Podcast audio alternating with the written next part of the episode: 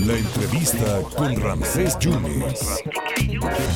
Siempre es un privilegio platicar con el doctor John Ackerman. Usted lo puede ver en Diálogos por la Democracia, en las diferentes plataformas del sistema público de radio y televisión. Ayer yo lo vi en Canal 14, pero estuvo en Jalapa y presentó su libro América Latina contra el neoliberalismo, grandes líderes y pensadores internacionales del siglo 21. Doctor Ackerman, maestro, escritor, gracias por, por esta oportunidad. Estuvo usted en la filo hablando de este libro. O sea que el neoliberalismo en, en México está desde don Miguel Alemán Valdés.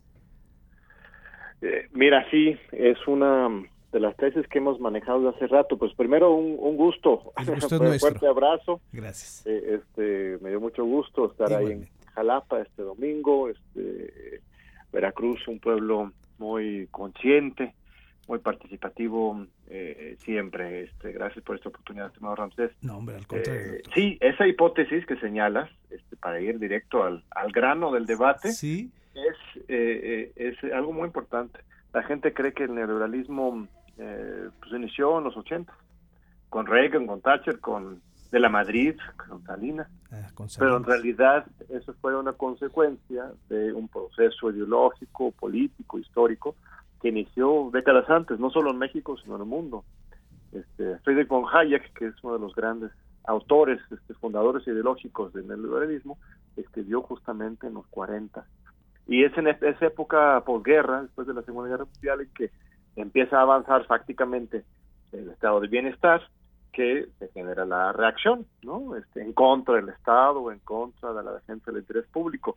Y en México, justo en los 40, después del cardinismo, Ujú. empiezan a mover los engranes del poder oligárquico, del poder económico, del poder de los Estados Unidos, eh, para ir este, vaciando eh, el proyecto revolucionario. Eh, y esto simbólicamente, muy importante, en 1946, saben, se convierte el partido de la Revolución Mexicana, de- que había creado Lázaro Cárdenas, en el Partido Revolucionario Institucional. Y es con la creación del PRI que este, en- inicia el neoliberalismo, más allá de, que el PRI también todavía iba arrastrando y aplicando algunas políticas este, del estado de bienestar revolucionarias, pero con los tiempos iba vaciando el contenido hasta llegar a la crisis, eh, ahora sí, del neoliberalismo en pleno de los 90 y Sí. principios del siglo XXI, y ahora estamos este, frente a un, un reseteo, ¿no? Una- un intento, un esfuerzo histórico muy importante por poner de pie de nuevo al Estado mexicano y el libro que presentamos, que se llama América Latina contra el neoliberalismo, no habla mucho, algo del caso mexicano, pero en realidad es una exploración Claro. global de América Latina, también muchas figuras este, de Europa, hablando sobre cómo América Latina como continente se ha encontrado desde hace décadas en la vanguardia por derrotar, enterrar este modelo neoliberal. Es decir, doctor, que los preceptos de la revolución los teníamos con Cárdenas, quizá con Manuel Ávila Camacho, pero 91 años después los está recuperando Andrés Manuel López Obrador.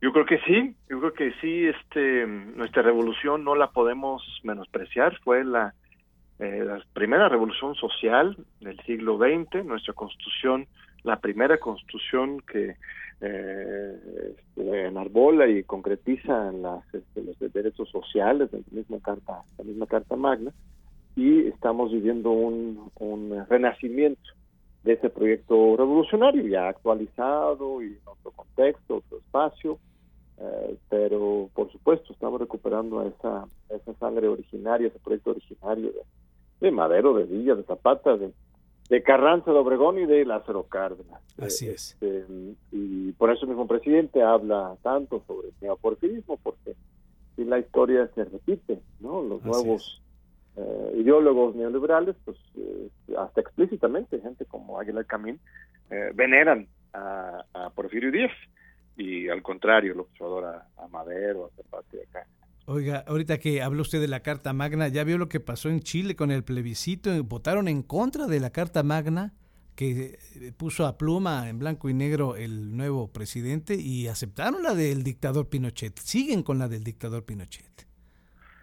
Sí, pero hay una voluntad general de la de la población chilena de hacer una nueva constitución. Eso sin duda.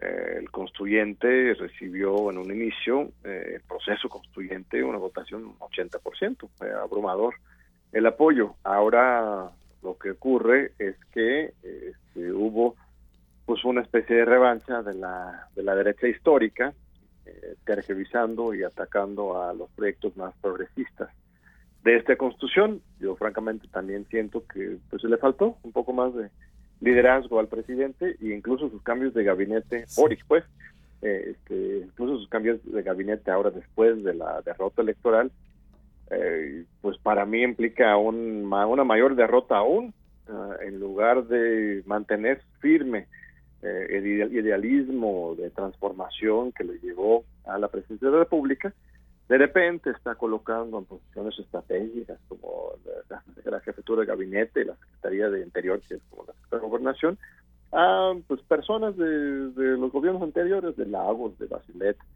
Entonces, eh, este, pues los procesos de cambio son, son lentos, donde lo sabíamos.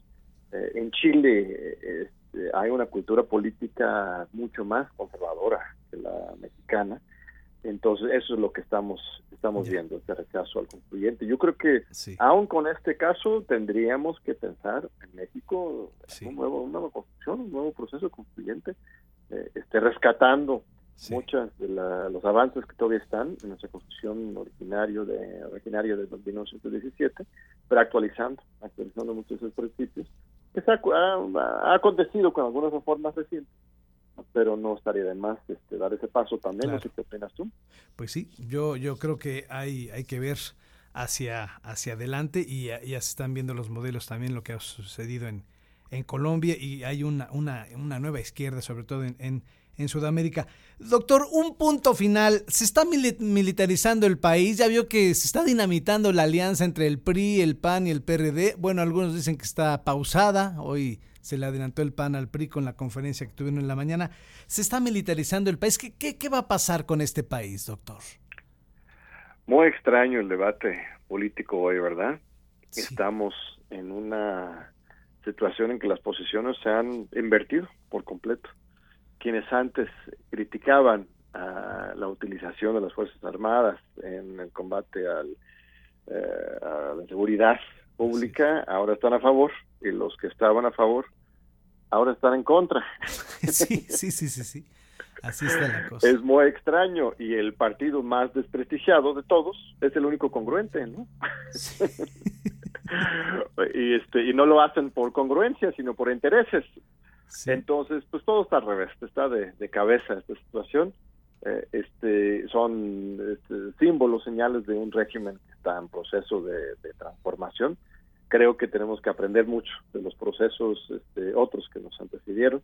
De eso se trata el libro, ¿no? Este libro de eh, América Latina contra el neoliberalismo que incluye pues las entrevistas que tuve el honor de, compartir con Evo Morales, con Rafael Correa, con Pepe Música, con Jean-Luc Mélenchon de Francia, Chantal Mouffe eh, este, de Bélgica, eh, Juan Carlos Monedero de España, eh, hay muchas otras figuras pensadores y intelectuales y activistas y hasta expresidentes y actuales presidentes, Alberto Fernández, ahí está también, que eh, se reflexionan sobre este reto tan difícil de construir una alternativa de izquierda contra neoliberal en un, en un, mundo este, neoliberal. ¿no? Perfecto.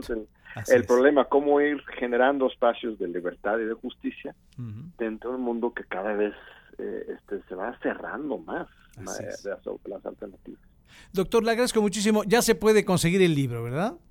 Así es, sí, desde hace meses es con Miguel Ángel Porrúa, este, ya debería estar a la venta ahí mismo en la Feria del Libro. Perfecto. Eh, eh, este, desde ayer creo que le iban a, tener ahí un, stand de Miguel Ángel Porrúa, también por internet, aquí en la UNAM, también es coedición de la UNAM, la pueden conseguir por acá y este sería un lujo que, el amable público este, prestara atención y nos leyeran y, que el debate siga. Así es, pues mira, no nada más lo leen, sino que lo escuchen y lo ven también, doctor investigador John Ackerman. Le mando un abrazo y estaremos en contacto en otro momento, si usted lo permite.